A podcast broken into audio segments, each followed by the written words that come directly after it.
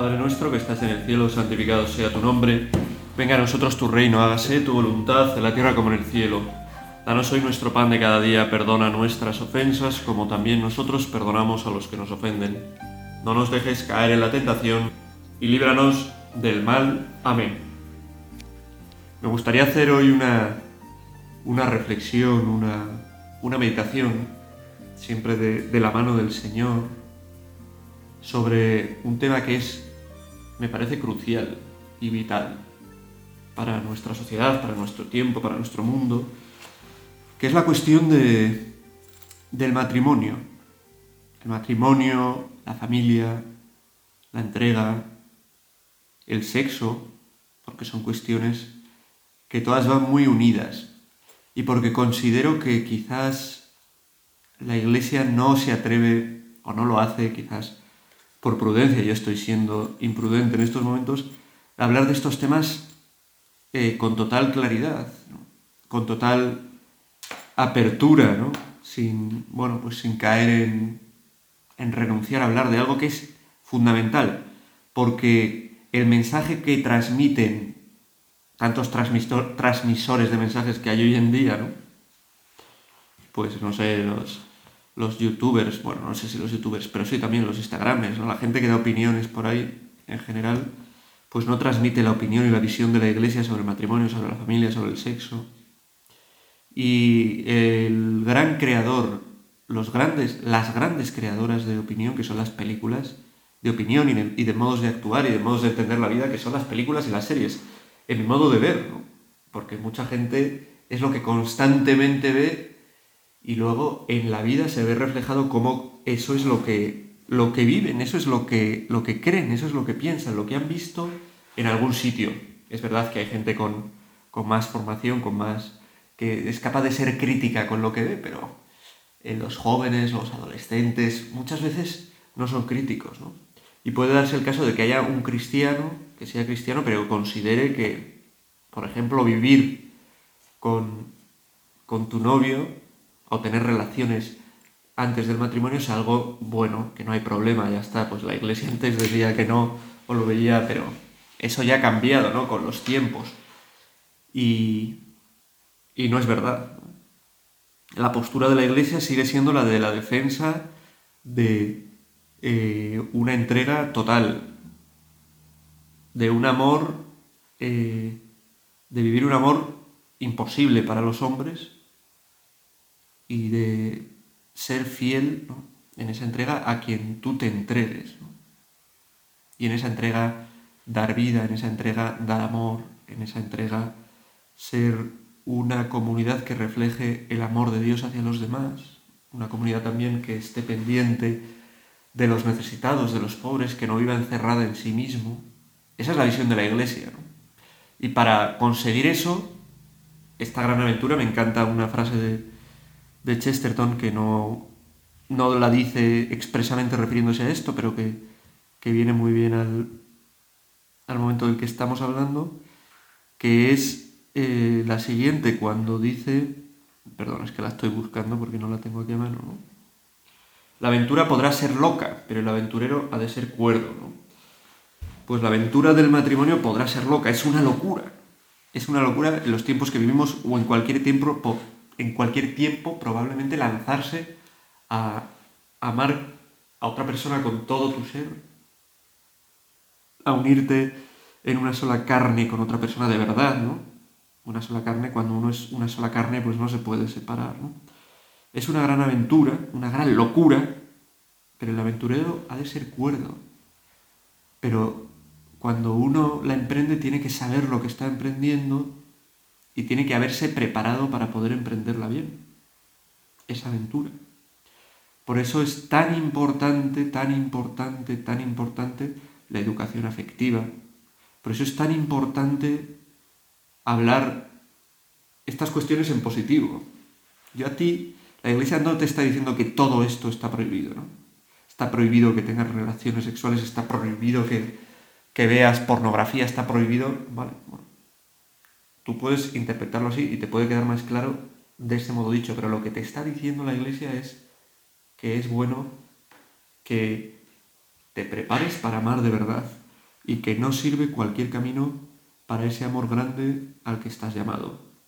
El camino de la pornografía, pues es un camino que evidentemente incapacita para amar, incapacita para entregarse, incapacita para vivir unas relaciones afectivas, sexuales, eh, normales, porque te hace creer que todo es como, que todo es como, pues como la pornografía, lo cual es lamentable, ¿no?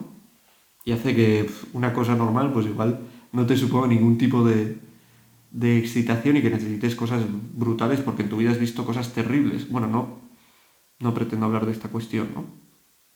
Pero te incapacita también para vivir bien el amor si no eres capaz de controlarte, de dominarte, si no eres capaz de dejar que además de las pasiones, del sentimiento, de los afectos, tome también parte en las relaciones que mantienes eh, tu cabeza, tu corazón, tu inteligencia, tu libertad, tu voluntad, que van mucho más lentos que los sentimientos. ¿no? ¿Qué sentido tiene la espera hasta el matrimonio? Tiene el sentido de dejar que sea la persona entera la que se entregue. Que no se entregue simplemente a alguien pues por el acaloramiento de un momento, por la excitación de una situación o por lo que me provoca físicamente una persona, sino que sea una entrega de verdad, de la vida entera. Y que esa entrega de verdad de la vida entera sea una entrega para buscar el bien del otro. Y ahí está implicado, desde luego, también eh, el sexo, porque el sexo es algo buenísimo, buenísimo, querido por Dios, que no, no supone ningún, ningún problema para la iglesia. ¿no? La gente piensa, no, la iglesia está en contra de esto. Mentira, ¿cómo va a estar en contra? Quizás algún autor en algún momento pues no ha tenido las ideas suficientemente claras o, no se le ha tenido la consideración suficiente, ¿no? Pero yo os aconsejo que leáis, por ejemplo, escritos de Juan Pablo II, que tiene una teología brutal sobre esto, y veáis la belleza con la que habla de estas cosas, la grandeza de la sexualidad. ¿Cuál es el problema de, de las cosas grandes? Hacerlas pequeñas. Y eso es lo que tenemos que evitar en nuestra vida y eso es lo que tenemos que evitar que hagan nuestros jóvenes, hablándoles de cosas positivas. No de esto está prohibido, esto está, sino de que estás hecho para amar. Y amar tiene unos cauces. Ya sé que es difícil y que tú crees que es imposible porque además a tu alrededor no lo ves. Pero para Dios no hay nada absolutamente imposible. Es una cuestión, por lo tanto, de confiar en Dios. Dios quiere que tú puedas amar. Puedes estar en situaciones muy complicadas, pero Dios quiere que tú puedas amar. Puede costarte infinitamente, pero Dios quiere que tú puedas amar. Y si confías en Dios, vas a poder hacerlo. Pero no te dejes llevar por las voces que dicen que es imposible, no te dejes llevar por los ejemplos que se nos ofrecen constantemente no te dejes llevar por eso, no te dejes llevar por una visión negativa acerca de lo que la iglesia dice de esto, ¿no? Es algo importante en nuestra vida, desde luego, nuestros afectos, nuestra sexualidad. Es algo importante y la iglesia tiene un mensaje sobre esto. Y es que se puede vivir bien, se puede vivir con orden, se puede vivir de tal modo que sea para el amor, para la entrega, para cosas grandes para dar vida. Es un mensaje importante, ¿no?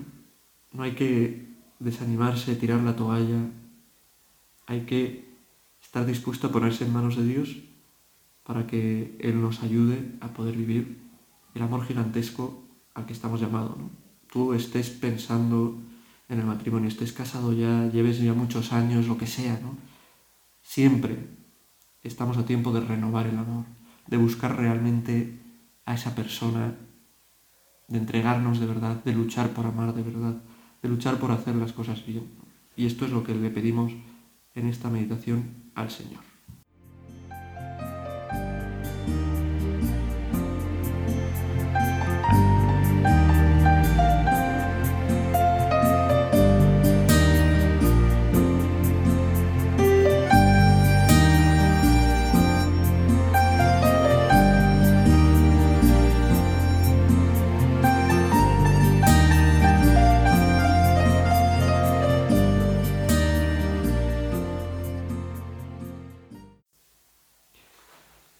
Pienso, a mí me gustan las series, las películas como a cualquiera, y bueno, como a cualquiera, habrá gente que no le gusten quizás, y pienso en los ejemplos que allí se ven sobre todo, ¿no?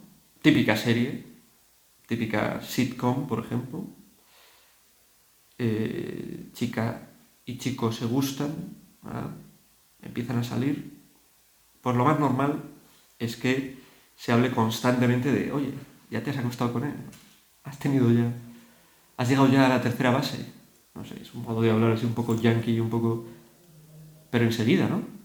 Si no ha tenido tres citas y aún no ha, pues parece un raro, una rara.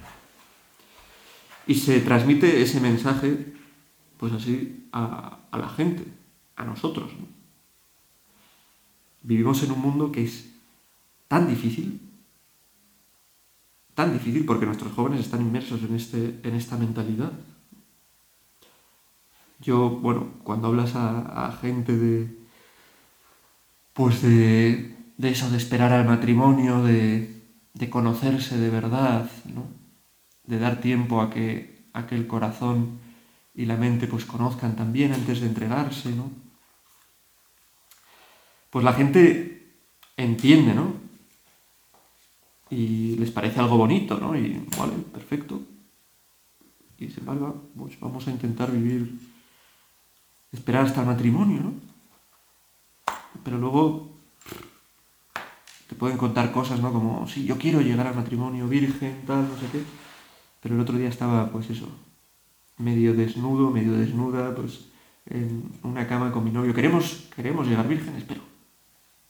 Claro, pero los ejemplos que tienen son de gente que el noviazgo lo vive de esa manera. No, no tienen ejemplos de noviazgos vividos eh, en profundidad, vividos delante de Dios. Pues sí, siempre hay luchas, hay dificultades, hay... Eso va a haber siempre. O sea, no somos, no, no somos ángeles. ¿no? sois ángeles. Pero hay un modo distinto de vivir el noviazgo, ¿no? Un noviazgo que está enfocado hacia poder entregarte a esa persona, hacia conocerla de verdad. Que tiene sentido. Tiene sentido. No conozco las estadísticas, pero me da la impresión de que si se observa las estadísticas, si se hiciera un estudio, se vería como hay un porcentaje mucho más de fidelidad en el matrimonio en aquellas personas que han luchado durante su noviazgo por la castidad. Estoy convencido, convencido. Porque la lucha por la castidad es una lucha por el amor de verdad. Por elegir a esa persona no por lo que me da, por lo que me ofrece, sino por lo que realmente, por lo que realmente es. Yo pienso, ¿no? Un noviazgo. Un noviazgo vivido intentando luchar por la castidad propia del noviazgo, ¿no?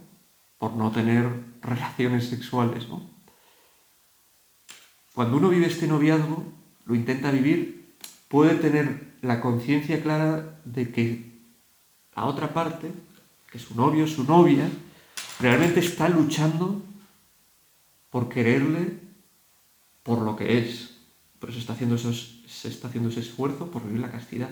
En cambio, si uno vive un noviazgo en el que no se vive esto, uno no va a tener claro en ningún momento si realmente uno está o una está luchando realmente por amar a esa persona, por elegirla por lo que es, o simplemente se está dejando llevar por la pasión. ¿no? no uno puede autoengañarse, autoengañarse pensando, no, es que me ha dicho que me quiere muchísimo. Bueno, esto tiene sus peligros porque uno puede decir con la boca cosas que igual eh, las piensa sinceramente, pienso que le quiero muchísimo a esta persona, pero que realmente no le está queriendo.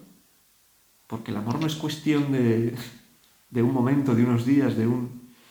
es cuestión de tiempo, ¿no? de renuncias a uno mismo, de espera, de conocimiento.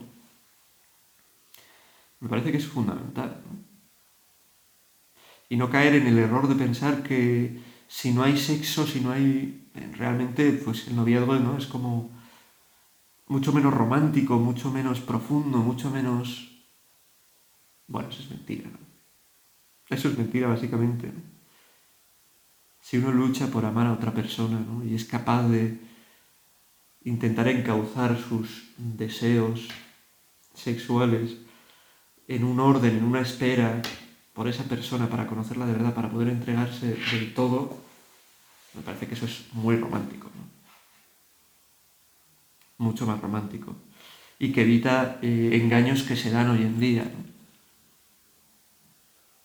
Por ejemplo, eh, bueno, una chica, una chica puede querer sentirse, bueno, lo que quiere es que le quieran, ¿no? sentirse querida. Más o menos esto es generalizar, pero es bastante...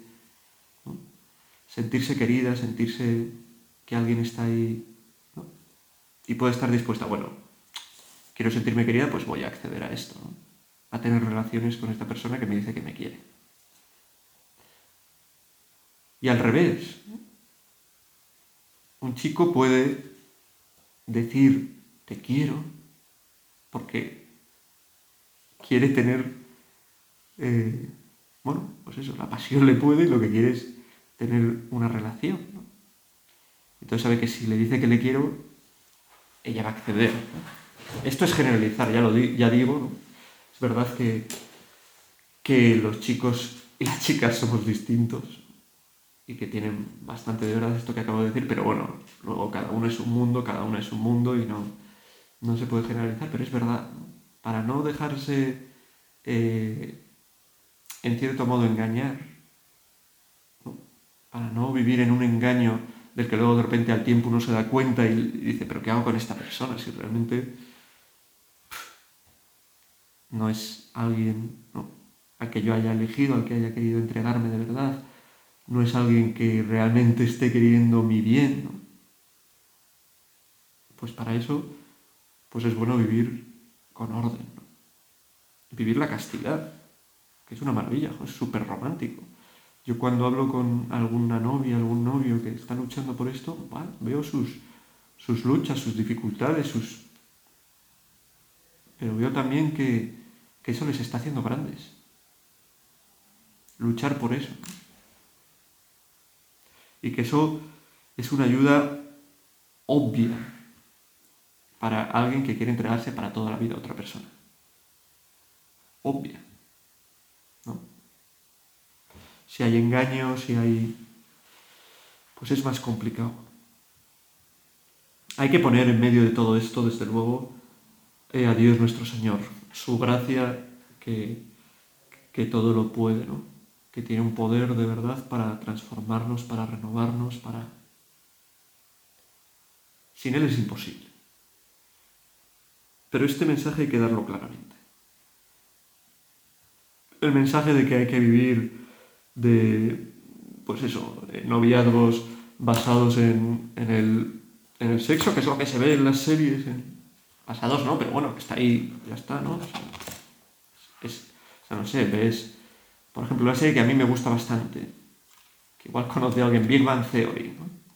Me parece que es graciosa en muchas cosas, pero que es lamentable en lo que propone, ¿no? ¿Cómo conocía a vuestra madre? Pienso, ¿no? Series que he visto. Tiene cosas graciosas, pero las propuestas de fondo sobre las relaciones son estas, ¿no? Hay ninguna serie que haya, que haya actualmente, ¿no? Que han escrito igual a, a Jane Austen y a, eh, orgullo y prejuicio para ver ¿no? pues modelos que se propongan que, sean realmente de espera, de, preparación, de castidad, de buscar a la otra persona entera, ¿no? de buscar ser fiel. Bueno, pues al Señor le pedimos que, que nos ilumine en esta cuestión, que nos ayude a nosotros, que nos pueda servir para ayudar a otros. Pues pienso en los padres, los abuelos. Hay que ilusionar a la gente con el amor de verdad. El mundo, la gente necesita amor. Y este amor de un modo claro en la mayoría se puede vivir a través de esta entrega. ¿no? Verdad que luego hay otras entregas y otros modos de vivir entregado, ¿no? Pero, pero esto es mayoritario y, creo que tendría que quedar más claro el mensaje, que no es algo feo que sostenga la iglesia y que le haga ser, pues eso, fea, sino todo lo contrario.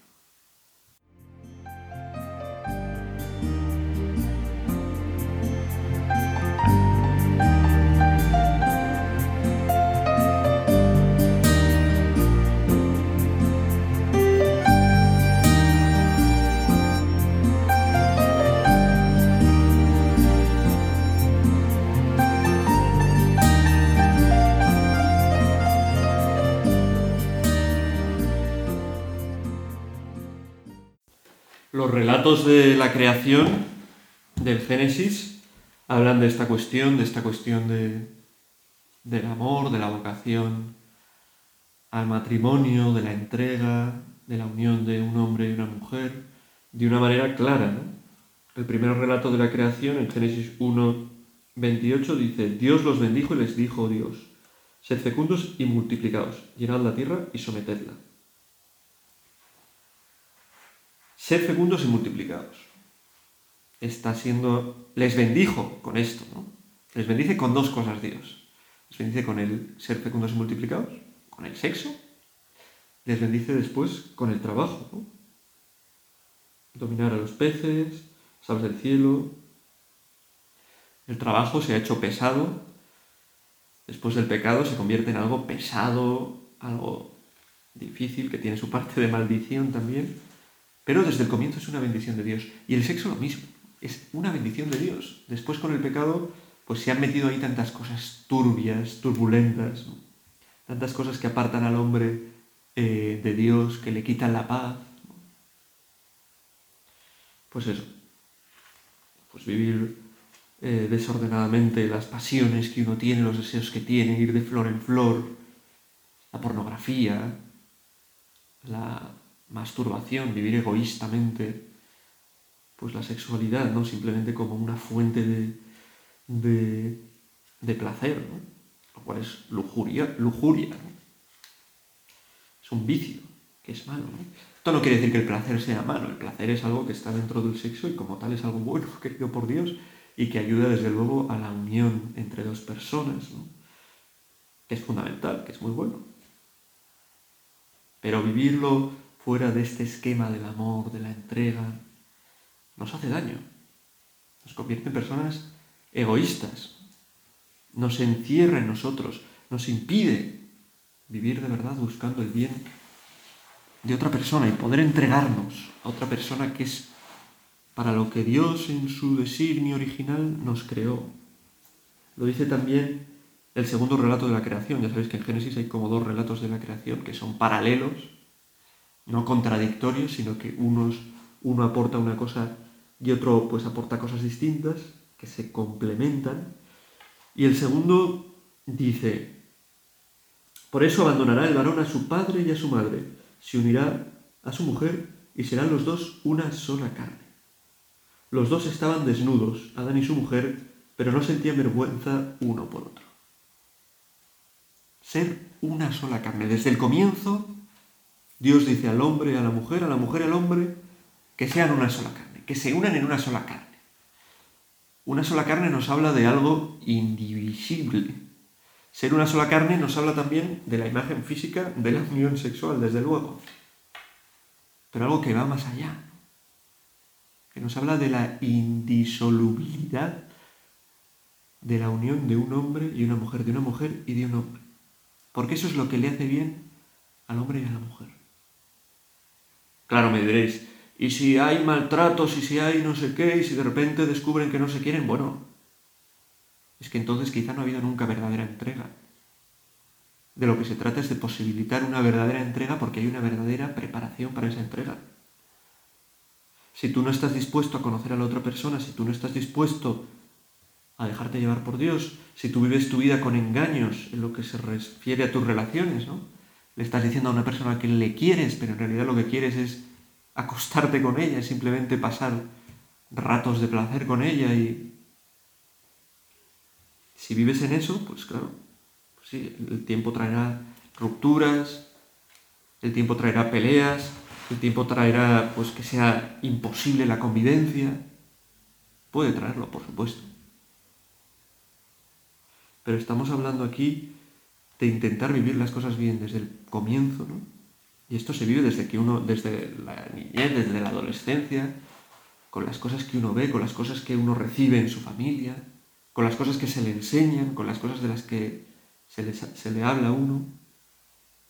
Pues uno se va formando después, una se va formando después para poder de verdad entregarse y vivir bien, ¿no? Lo más bonito es lo más bonito es entregarte a otra persona para toda la vida, sin duda. Esto lo puede incluso el que viva lejos de esto, el que tenga una vida pues, totalmente disoluta, el que vaya de flor en flor, puede sentir en su corazón esto, ¿no? Joder, si tuviera una persona que me quisiera de verdad, con la que pudiera, supiera que pase lo que pase, me va a querer. Pues esto puede darse. ¿no? Esta persona es Dios primero, que pase lo que pase te quiere pero puede concretarse en una persona, en un ser humano, en un hombre y una mujer que se entrega realmente para tu bien y a la que te entregas tú realmente para su bien. Pero claro, esto requiere querer vivir esto, esto requiere no renunciar a luchar, esto requiere llenarse de la gracia de Dios, acudir a la confesión, a los sacramentos, confiar en la ayuda de alguien que pueda darte consejos buenos, de un sacerdote, un buen sacerdote, tú alguno, ¿no? Alguna vez que hablas de esto te dice, ¿tú qué tienes que decir sobre todo esto si tú ni estás casado, ni tienes que se sepa, ni tienes eso, por pues, relaciones sexuales, ni... Y tú puedes decir, bueno, primero una cuestión práctica, que hay muchos Tú conoces la historia de tu matrimonio o quizás de tu relación o de, alguna, de algún amigo, puede ser, pero con un sacerdote normalmente habla mucha gente, ¿no? Normalmente. Y después la cuestión de que el sacerdocio también significa la entrega, significa amar, significa entregarse, significa vivir para los otros. O sea que tiene tiene mucho que ver. ¿no? Si uno vive bien su sacerdocio, desde luego, pues puede dar muy buenos consejos a alguien que quiera vivir bien su matrimonio. Y si uno vive bien su matrimonio, también puede dar muy buenos consejos a uno que quiera vivir bien su sacerdocio. Estamos hablando de amor, de entrega, y estamos viendo que todo esto es una bendición de Dios. Los bendijo Dios y les dijo, creced y multiplicaos. No son cosas feas, ¿no? Pues para que eh, se tengan hijos es inevitable el sexo, pero no, no. El sexo es una bendición. Que lleva a la unión, al placer, que lleva también a la vida, a generar vida, que es algo muy importante, desde luego. ¿no? Esto lo ratifica, lo ratifica Jesús cuando cuando habla de, a ver si lo encuentro porque lo tengo por aquí, en el Evangelio de, Mateo sale, ¿no? Palabras de Jesús. ¿No habéis leído que el Creador en el principio los creó hombre y mujer y dijo, por eso dejará el hombre a su padre y a su madre, se unirá a su mujer y serán los dos una sola carne? De modo que ya no son dos, sino una sola carne. Pues lo que Dios ha unido, que no lo separe el hombre. Y le dice, pero entonces es imposible. Esto es imposible, ¿no? Vivir esto, esta entrega. ¿Quién puede vivirla? Le dicen. Y él dice, él habla entonces del celibato, el celibato que, existe para algunos, y habla de que para Dios no hay nada imposible. No es imposible para Dios ni el celibato, ni que uno viva entregándose de verdad con todo su ser a Dios, ni es imposible el amor verdadero a otra persona. El matrimonio, la entrega de verdad, la entrega grande, la entrega que llena, que llena la vida, que da vida. La entrega que es un amor inmenso que, que llega a los hijos, que llega a los demás, que llega a los necesitados, que es propia del matrimonio. Pues simplemente invitaros en esta meditación, invitarme a mí a rezar pues por ti, por tu matrimonio, por tus hijos, por el futuro de la familia, porque el mensaje positivo del amor verdadero que la Iglesia tiene que transmitir se ha escuchado de verdad. Que es una bendición todo esto de Dios. ¿no? La entrega, el matrimonio, el sexo es una bendición. Y hay que cuidarlo, hay que vivirlo, hay que transmitirlo.